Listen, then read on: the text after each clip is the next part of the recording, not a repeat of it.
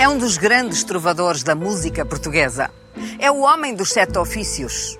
Escreve romances e canções, pinta, compõe, é ator e ainda fotografa. Criar é a razão da sua existência. Sérgio Godinho, primeira pessoa.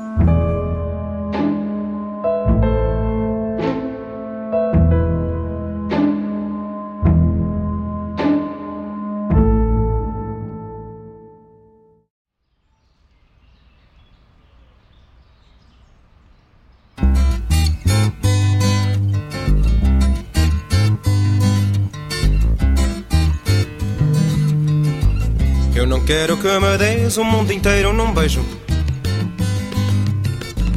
Eu não quero que me des latifúndios no Alentejo. Eu não quero que me des mais do que tens para me dar. Eu não quero nem amêndoas, nem anéis, nem um colar. Este jardim não é o jardim da infância, é um jardim adotado. Porque a infância não foi aqui, foi no Porto. A infância foi no Porto e vivi lá até aos 20 anos. Se calhar, se eu tivesse de escolher um jardim, no Porto seria o Jardim da Cordoaria, talvez. Depois vivi ali perto do. Enfim, onde é agora o Museu de Serralves, a Fundação de Serralves. Mas até aos Na Machado Gomes da Costa? Na Machado Gomes da Costa. Mas eu antes, até Uau. aos sete anos, vivi no Amial, ali ao pé de, de um jardim chamado Arca d'Água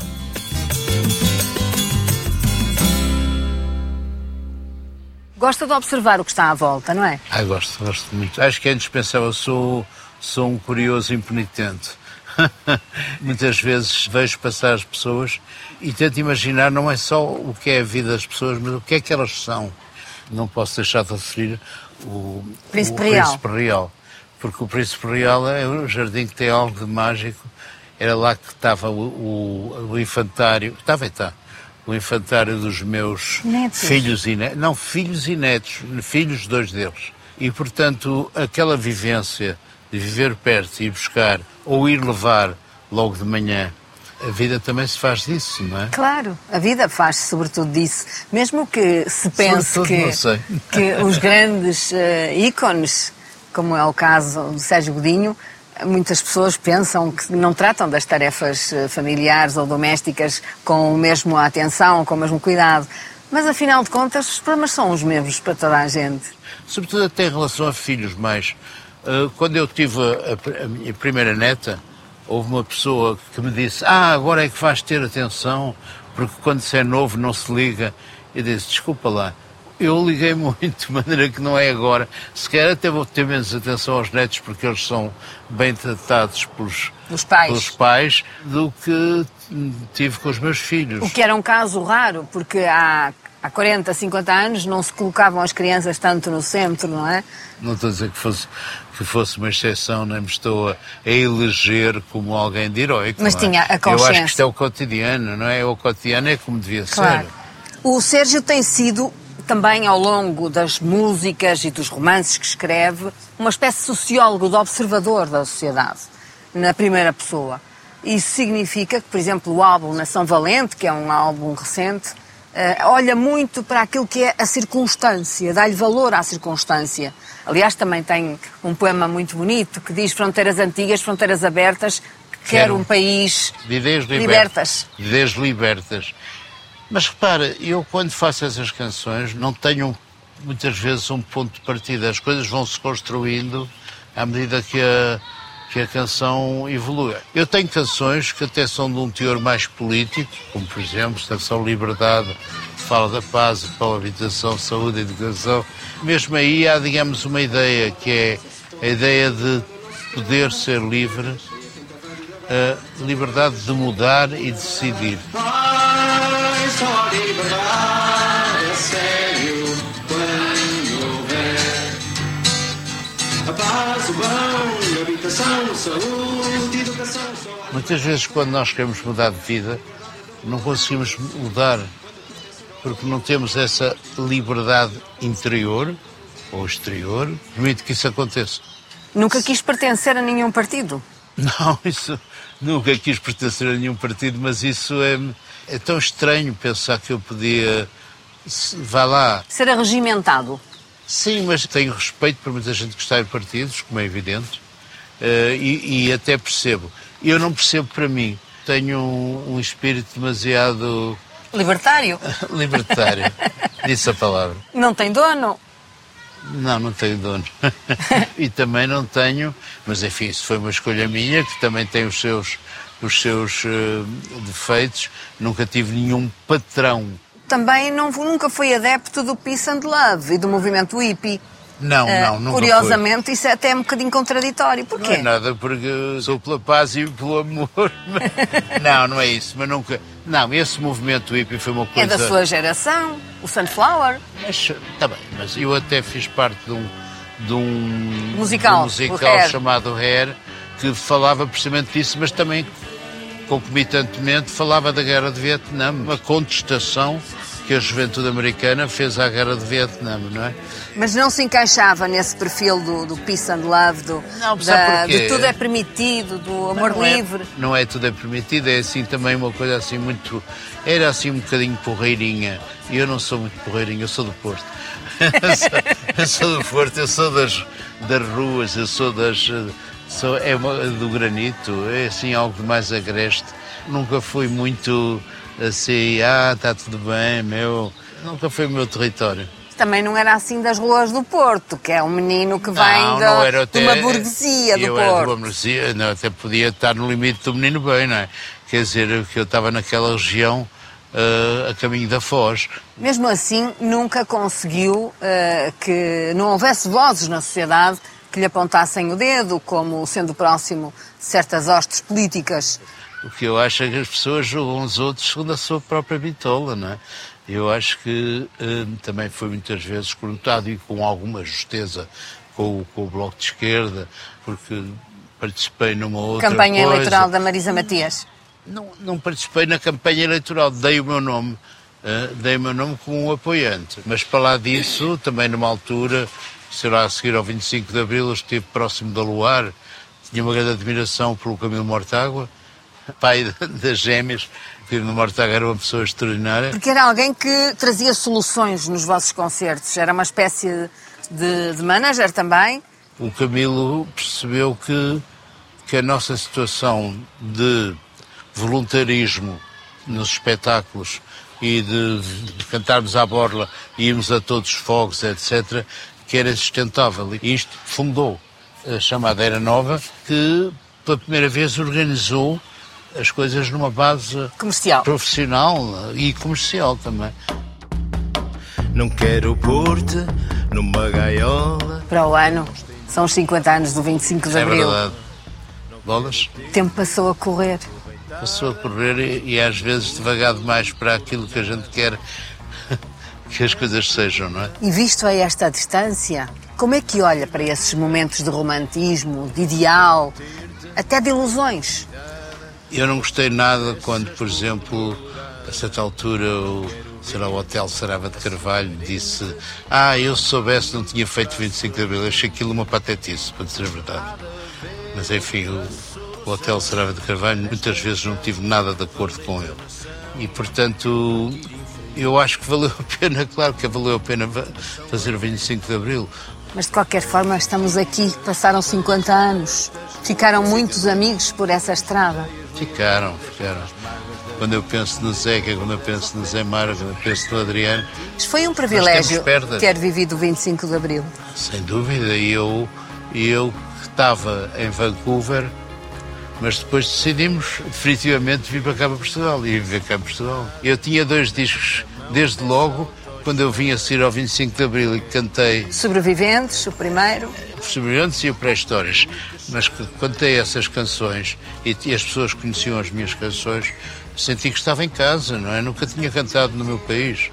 Aos 22 anos trabalhei na cozinha de um barco holandês e quando a meio da viagem eu olhei por uma escotilha e, e vi... O arquipélago. E vi o... Não, estava em Ponta Delgada e eu não conhecia os Açores ainda. Mas eu senti uma emoção quando pisei aquele solo porque ainda por cima eu não podia vir a Portugal. Era uma altura em que já estava proibido de ir a Portugal. Uh, e, portanto, durante três dias eu passei naquelas ruas e senti uma emoção de estar em Portugal no meio do oceano. Acontecesse o que acontecesse, era aqui esse, o seu Aqui, o lugar. que é que eu fazia ali? Era aqui. Fronteiras antigas, fronteiras abertas. Quero um país de ideias libertas. As mágoas da vida e da vida as ofertas. Fronteiras antigas, fronteiras abertas. Quero um país de ideias libertas. Quantas horas passou aqui neste café piolho, ancoradouro? Eu tive que estudar econ- economia aqui. Era aqui? Aqui e ali abaixo. Foram os anos, assim, a nível académico, completamente inúteis na minha vida. Este piolho, como é evidente, é um ícone, não é? Mas, de facto, eu era mais frequente no... no Orfeu. No Orfeu. No Orfeu e depois havia o café ao lado, que era o Orfinho. o meu companheiro favorito de café era o Manel António Pina, que penso que toda a gente sabe quem é, que infelizmente já, já não está connosco. grande escritor, poeta, Grande jornalista. escritor, aliás, tive uma grande alegria quando ele ganhou o Prémio Camões, não é? E que Foi creio uma surpresa. que, de certa forma, foi ele que indica o caminho da saída ao apresentar o livro do Kerouac, não é? O Sim, On the Road. On the Road, pela estrada fora, em português, e ele, de facto, deu-me a conhecer vários escritores. Mas o, o Kerouac foi uma surpresa total e foi um grande avalo. Foi um inspirador, foi o que criou o sobressalto. Ele fez-me partir. isto, isto parece dito, dito assim, parece naif, mas ele fez-me mexer. E isso não acontece com toda a, a literatura, nem com toda a ficção. A obra de Sérgio Godinho vai acompanhando o percurso e as décadas do país de uma forma praticamente sociológica. E isso ainda agora aconteceu com a pandemia. É essa gratificação também que o, o artista, eu até ia dizer o ator, porque é tudo, não sente de, de ser um observador, uma testemunha direta da história do seu país através da musicalidade, das letras também. Acho que isso é já uma, um olhar que, que tem que ser feito pelos outros, porque eu não faço, não o faço De conscientemente. propósito. Não, não. Tenho 52 anos de canções. Hoje em dia apetece-me arriscar noutros campos. O caso da escrita em que está a arriscar. Sim, estou a acabar o terceiro romance, fiz um livro de contos antes, tenho contos prontos também para o futuro. Vou ser sempre julgado como aquela pessoa que fez muitas canções e agora está-se a meter noutros campos, está a pisar outras flores. Mas que é isto? Mas eu, se, se eu tivesse medo, comprava um cão. É evidente que aquilo porque eu sou mais conhecido é de facto a música. As coisas completam-se. Eu gosto muito também de fazer discos, gosto muito também de, de, enfim, de trabalhar no cinema, tudo isso, percebes? Mas no fim de contas, como te digo, criar é aquilo que me apaixona. É no palco que acontecem os momentos mais felizes da sua vida? Também é nesses momentos, mas o palco é efêmero. E é preciso ter consciência que o palco é efêmero. Quando tudo acaba, acaba muito depressa. O efeito das palmas, Está tudo do acabado. aplauso. Sim, mas depois está tudo acabado. Depois há, há uma, há uma sala vazia. Restou uma vibração. Mas isso são aqueles reflexos ah, que, se- que vão repercutindo. No entanto, nem toda a gente tem a consciência disso. Não Isso só ensina-se, como é não que se- se aprende? Isso é a de educação. A de educação, com certeza. Isso aí devo, com certeza, à minha família, aos meus pais, ao meu tio. Esses valores que herda dos pais são depois contemplados também ou acrescidos do encanto das teclas eh, do piano do tio Carlos, quando tocava os bugiugis, que é muito em, voga na época. É verdade, é verdade. Meu tio era da altura em que muitas vezes não havia um gramofone em casa. Nas festas, quero dizer. Sequer. Nas festas. E, portanto, elas eram animadas, digamos, por música ao vivo, ou por um piano, por exemplo, não é? Mas as festas também ficavam mais animadas era com os bugiugis. Era uma alegria quando ele chegava lá. Havia uma, uma atitude muito cúmplice. Ele sentava-se ao piano, Era isso. Era esse. Umas mãos gordas.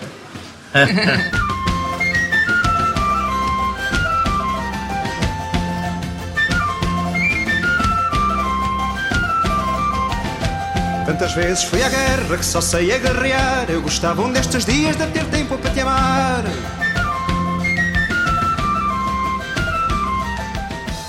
A identidade é alguma coisa de matricial, mas é evidente que é dinâmica ao longo da vida. O Sérgio Godinho que eu tenho à minha frente é muito diferente daquele miúdo pequeno que viveu aqui no Porto a infância. É e não é. Uh, isto, esta, estas duas verdades uh, compõem-se de muitas vidas, não é? Quer dizer, os Sérgio Godinhos que existem são, são fruto das minhas vivências aqui no Porto, como miúdo, como adolescente, até aos 20 anos, mas depois também das minhas andanças pelo mundo. E de facto eu digo sempre que sou um bocado de saltimbanco uh, e, e fui no, no, sentido real, não é? Mas sou do mundo, sou um cidadão do mundo. Mas não é impunemente que se nasce no Porto? Não. O que é que significa o Sérgio dizer eu sou dos elétricos? Sempre gostei muito da cidade do Porto e dos elétricos que se apanhavam antes deles pararem as portas estavam abertas e nós apanhávamos, nós daqueles miúdos, aí já adolescentes, apanhávamos elétricos e descíamos antes dele, dele parar. No meu segundo disco, no, no, no Pré-Histórias, tem uma canção chamada Porto Porto, que depois, de certo modo, continuei com uma canção chamada Porto Aqui Tão Perto. Ou seja, o Porto esteve sempre aqui tão perto. E a canção começa a dizer, vindo desde Vigo ao Porto, sem mala nem passaporte. O comboio era tão longo que fumo cheirava à morte. Eu fiz essa canção para não me esquecer desta minha cidade, da cidade do Porto, para não me esquecer da realidade portuguesa, de facto. Vindo desde Vigo ao Porto, sem mala nem passaporte, o comboio era tão velho que o fumo cheirava à morte. É o filho do meio de uma família da burguesia. O irmão do meio como um disco meu diz. Que não tem nada a ver com o facto da realidade ser o irmão do meio. Não, não, foi um bocado por acaso. o pai era um empresário têxtil. É o primeiro a trazer o nylon para Portugal. Sim, e antes disso até ele trouxe a Kenwood, que eram as primeiras batedeiras que havia, hum, que até à, até à morte da minha mãe havia uma lá em minha casa ainda funcionava.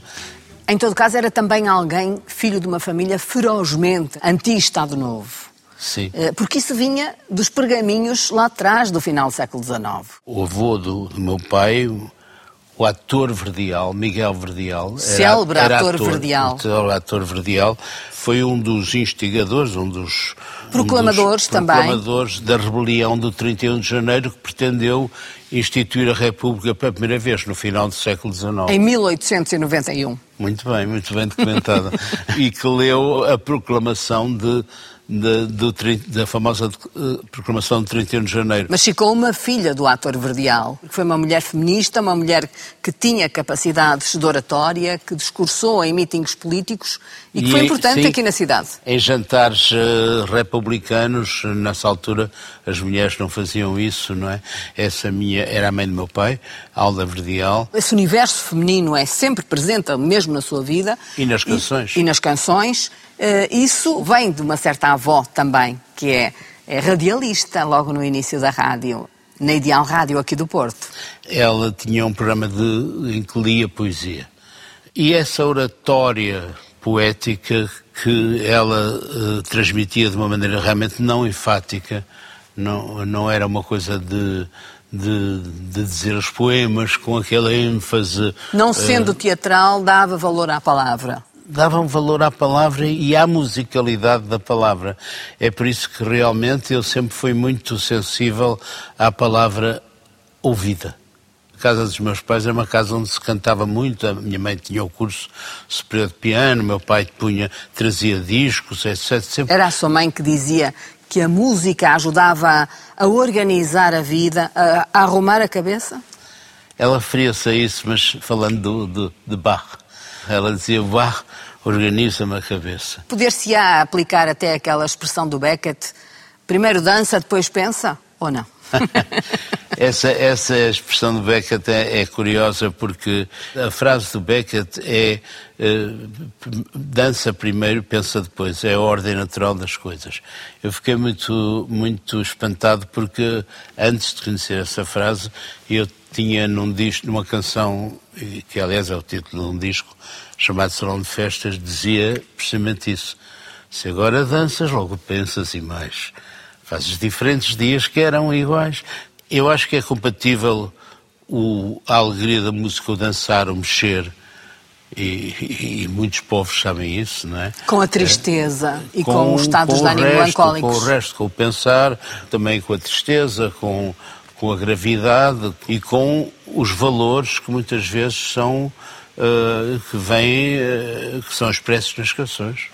É claro que há aqui um jovem que vai, para utilizar também uma expressão sua, vai adolescendo.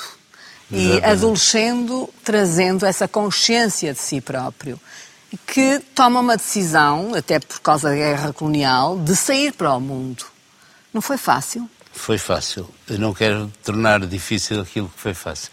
Eu saí ainda para estudar psicologia em Geneve e fui aluno do Piaget. Dizer que fui aluno do Piaget é assim um bocadinho demagógico, porque ele era, vinha dar uma aula, é, de facto era a figura... Mas tinha lá a cátedra alma, dele. Não, era alma mater, digamos, mas ele vinha dar uma aula por semana de cátedra.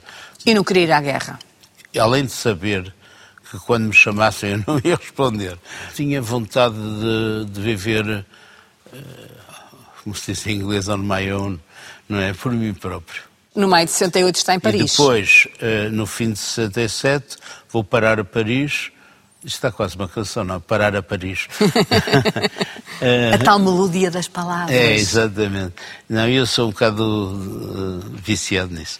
Fui parar a Paris e aí conheci, além de outros, mas conheci o, o Zé Mário Branco, o, o Luís Cília, tornei-me amigo dos dois, mas com o Zé Mário comecei também a trocar experiências musicais, visto que eu estava a começar a, a compor.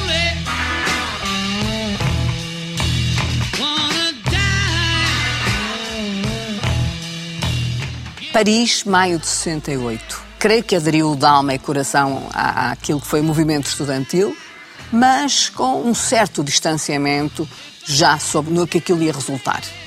Não logo. Era um movimento muito anarquizante, sabe? Não havia de facto uma direção e eu sempre tive uma costela meio anarca mais do que um anarquismo como Nessa altura os partidos ideologia. comunistas eram pujantes também, na Europa Democrática já, e havia, é evidente, o Bloco Soviético com os seus países satélites. Nunca o atraiu a ideologia, pela ideologia? Não realmente, quer dizer, eu sempre me considerei de esquerda, seja lá o que isso quer dizer. Sobretudo as ortodoxias nunca me atraíram muito. Deva-se dizer que em relação ao maio de 68 há uma coisa aquilo começou por ser um movimento, lá está, como eu digo, espontaneista.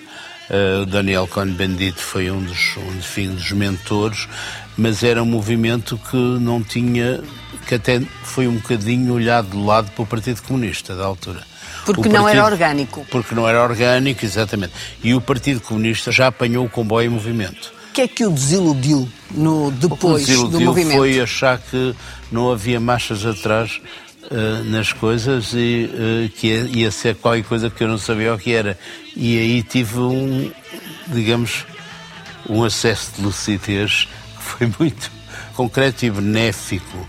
Quando voltei depois de 25 de Abril, e no meio de todo enfim, todo o entusiasmo legítimo do qual, da qual fiz parte, não é? porque aí já cantei muito, já tinha dois discos gravados, uh, mas de sentir sempre que aquilo que se tomava por irreversível podia não ser reversível. porque a história não se faz assim.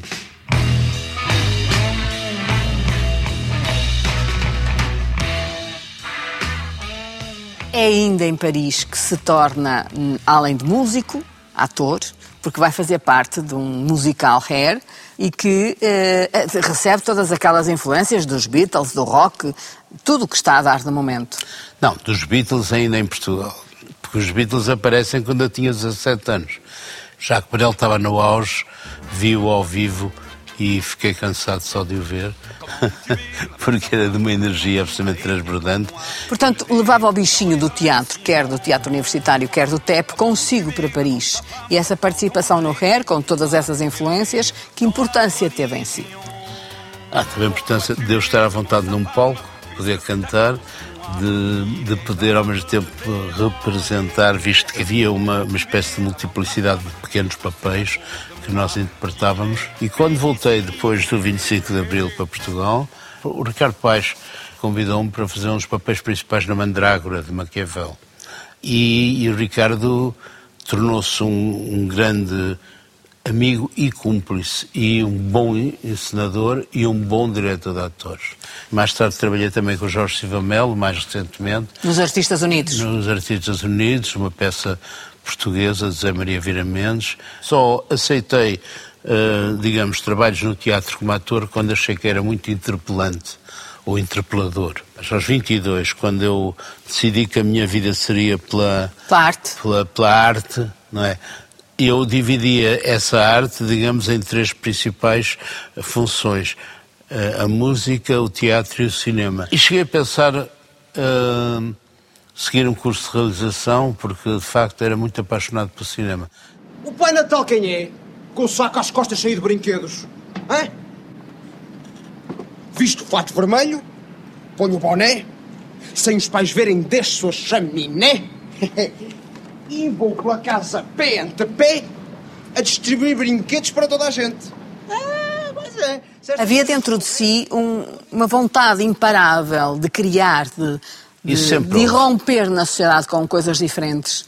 Nós queremos sempre, enfim, interagir com a sociedade. O que é que são as canções? As canções, estou a falar das canções num palco, não é? As canções num palco são também aquela prova de, de fogo mas também o prazer de partilhar, da partilha, não é? De, com o público e de sentir o público e de puxar uh, por ele de uma maneira natural.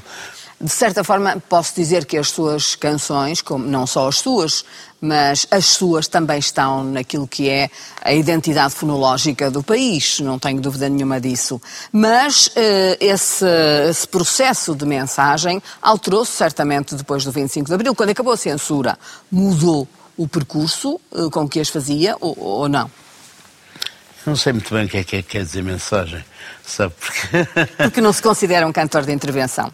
Mas não é, não é, não é quer dizer, essa, é, para já esse termo, cantor de intervenção, foi uma, um termo que apareceu a seguir ao 25 de Abril, brevemente, e que pegou, mas que, que eu acho que é perverso, porque hum, as canções são de todo género, com brilhozinho nos olhos. Como é que define, que, que intervenção é que define aí? Defino que estava apaixonado. Sim, de certo modo. As minhas influências são rock, são folk, são da música também popular, uh, portuguesa e não só. Tem influências brasileiras, tem influências francesas, sei lá. Sou um misto de tudo. Há pouco falou da canção Liberdade. É uma canção intemporal. Toda a gente hoje pode cantar essa canção. Eu, eu, tenho um público muito transversal, sabe? Evidente que há pessoas que têm, digamos, na cabeça a minha a maior parte da minha discografia, não é pretencioso dizer toda, mas embora haja ali uns casos maluquinhos, não é? Que, têm, que sabem as minhas canções todas. E digo maluquinhos com a maior ternura. Mas uh, eu tenho um público, de, é curioso, de várias idades e que me vem muitas vezes dizer, gente mais nova, sabe que eu nunca o tinha visto ao vivo o que eu acho é que as canções são um objeto plástico. Pelo menos as minhas canções são assim. Elas adaptam-se a muitos universos musicais e parecem as mesmas. Essa forma de partilha com outros na música, sobretudo a sua, denota primeiro, desde logo, a dimensão do talento individual, mas também a partilha de uma certa hum, contemporaneidade, de um, daquilo que, que, fica para lá do tempo. Eu acho que essa palavra contemporaneidade é uma palavra importante. Há vários hojos que se sobrepõem. Quer dizer, parece que uma canção que pode ter 30 anos, às vezes parece que eu estou a cansar, cantar pela primeira vez. E as pessoas também estão a sentir, muitas vezes, que é qualquer coisa de novo. Quando começa o espetáculo, há uma renovação qualquer das energias em que nós continuamos a ser nós próprios, mas, mas somos outra pessoa. E tal como Zeca Afonso gosta de ser o seu próprio Comitê Central, como é que acha que hoje o podemos definir décadas passadas eh, da sua vivência? o que une tudo é o prazer da comunicação e da criação, porque ao mesmo tempo que a criação é algo de muito solitário e deve ser assim, eu preciso e gosto dos palcos cuja essência é a comunicação, é a partilha. Digo sempre, não é, que a canção só pode existir no seu pleno num palco.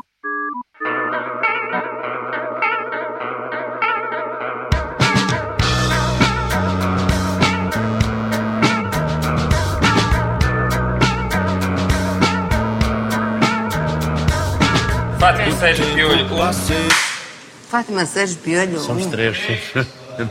Eu, Fátima, temos a Fátima, o Sérgio e o Piolho, que é o puto, sabes como é o Piolho?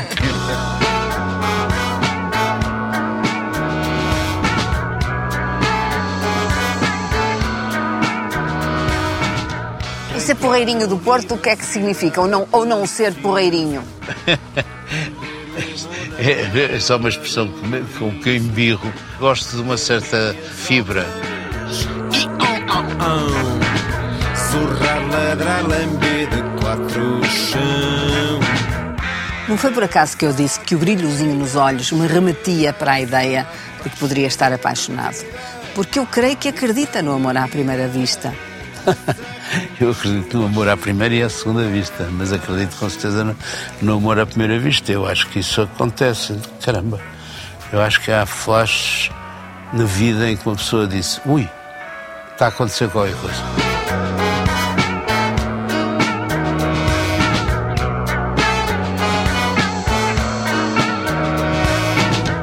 50 anos depois do 25 de Abril. O 25 de Abril cumpriu-se, acha?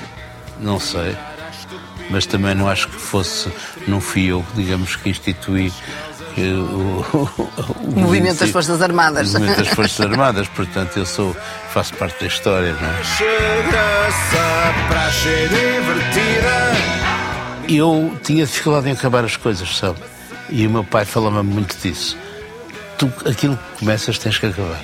Olha, até consegui fazer isto, isto soa bem, e consigo articular as rimas e a métrica. A métrica é muito importante. Difícil, tem que parecer fácil.